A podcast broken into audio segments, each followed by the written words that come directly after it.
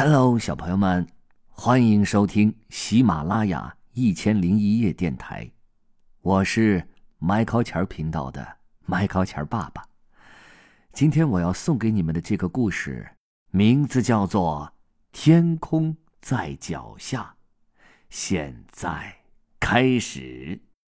一百多年前，巴黎有众多的戏院和音乐厅，吸引了从世界各地而来的艺人。在当时，最好的落脚处要算是寡妇葛太太那间位于英格兰大街上的小旅店了。远从莫斯科和纽约各地来的演员、杂耍艺人和特技高手们，都喜欢来这儿享受葛太太的拿手菜和羽绒床。葛太太辛苦的工作，尽量让客人住得舒舒服服的。她的女儿米瑞也是一样的勤快，切洋葱、削土豆、洗床单、拖地板，没有一件不是他拿手的。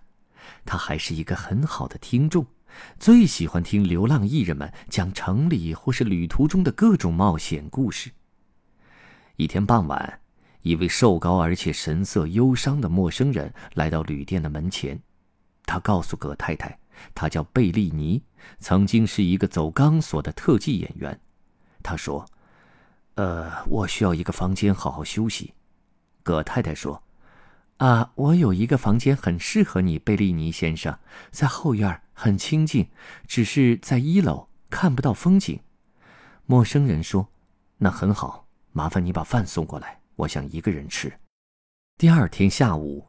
米瑞去后院收床单的时候，赫然看见那个陌生人在横跨院子的绳索上走着。米瑞看呆了，他想，一个人所能做的事情当中，这一定是最神奇的了。他的两脚发痒，恨不得能立刻跳上绳索，站在贝利尼的身边。米瑞鼓足了勇气，开口喊道：“对不起，贝利尼先生，我想跟你学习走钢索。”贝利尼叹了口气说：“那可不好，一旦你开始学了，脚就再也不愿意踩在地上了。请教教我吧。”米瑞恳请他：“我的脚已经不愿意了。”但是贝利尼先生仍然摇了摇头。于是米瑞每天都仔细的观察他，看贝利尼的脚如何轻巧的划上绳索，稳稳的向前走。他两眼直视着前方，从不朝下看。那神情，像是在做梦。米瑞再也忍不住了，一看到贝利尼出了门，他便跳上绳索，要自己试着走一走。他站在绳索上，手臂晃动的像旋转的风车，一下子便摔倒在地上。可贝利尼怎么走起来那么轻松呢？米瑞想，如果我继续努力，一定学得会。试到第十次。米瑞终于能用一只脚在绳子上保持了几秒钟的平衡。经过一整天的练习，他已经能踏出三步而不摇摆了。米瑞继续苦练，不知道摔了多少次。一个星期之后，米瑞终于可以走完全程而不跌落了。他迫不及待的要表演给贝利尼看看。贝利尼沉默了许久，才说道：“一开始，每个人都会失败。”大部分的人都放弃了，你却能一直试下去，或许你是有天分的。谢谢你，米瑞说。从此，他每天早两个小时起床，在太阳还没照进院子前，就把所有的活做完，剩下的时间便用来练习。贝利尼是一个严格的老师，他一遍又一遍的告诉米瑞：眼睛不要东张西望，心里只想着脚下的绳索，想着目的地。当他可以稳稳的走过绳索数次都没有掉下来之后，贝利尼便教他钢索演员的礼仪，接着又教他如何在绳子上跑动、平躺、跳跃，还有翻跟头。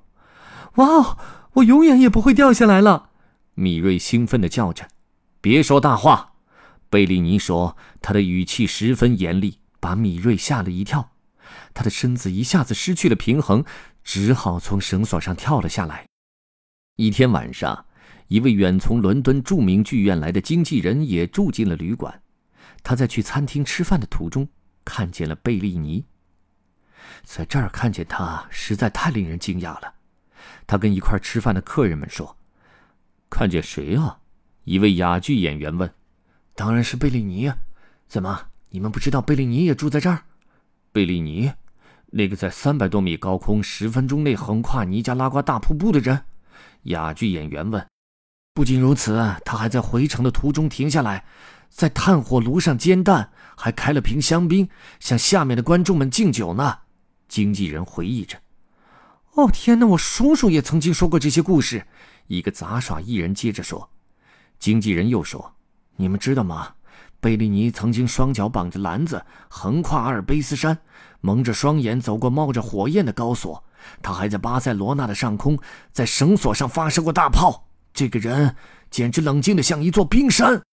米瑞跑进了贝利尼的房间。他们说的都是真的吗？他叫着：“你真的做过那些事情吗？我也要做，我要跟你一起走。”我不能带你走，对不起。”贝利尼回答。“为什么？”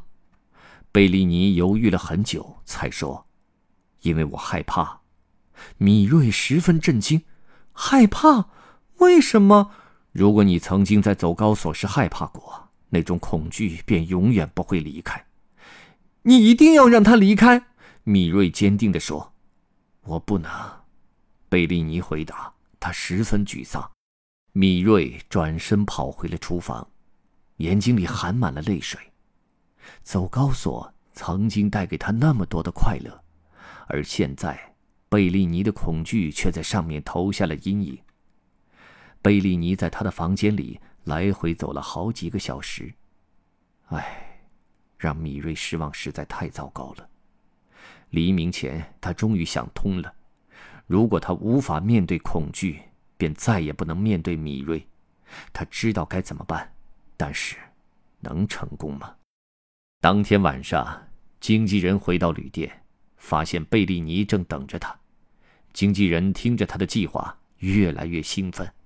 他向贝利尼保证：“你放心，先生，我一定会好好准备。”同时，他又对自己说：“哇，我可要好好的赚上一笔！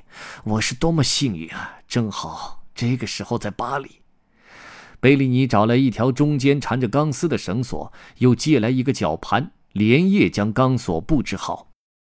第二天的晚上，米瑞听见街上一阵闹哄哄的。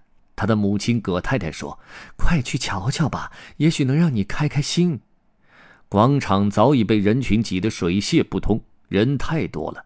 一开始，米瑞几乎看不见经纪人在空中打的亮光圈。伟大的贝利尼回来了！经纪人喊着：“那会是真的吗？”米瑞又兴奋又紧张，他的心砰砰的狂跳着。贝利尼踏上钢索，向观众敬礼。他向前迈出了一步，却僵住不动了。群众疯狂的欢呼着，但是有什么不对劲儿了？米瑞知道那是怎么回事。这时候，他跟贝利尼一样僵在那里。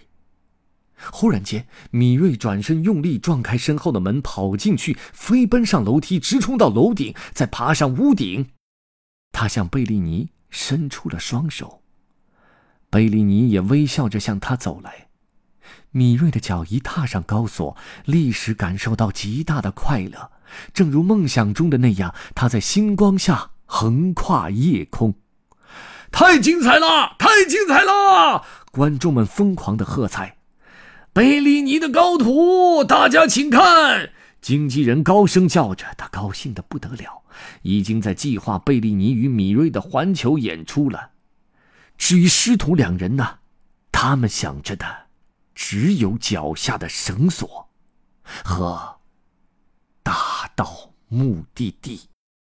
好了，亲爱的小朋友们，今天的故事就讲到这儿了。如果你想听到更多我给你们讲的故事的话，可以在喜马拉雅上搜索 “Michael 钱儿频道”。好，我们下次故事时间再见，晚安。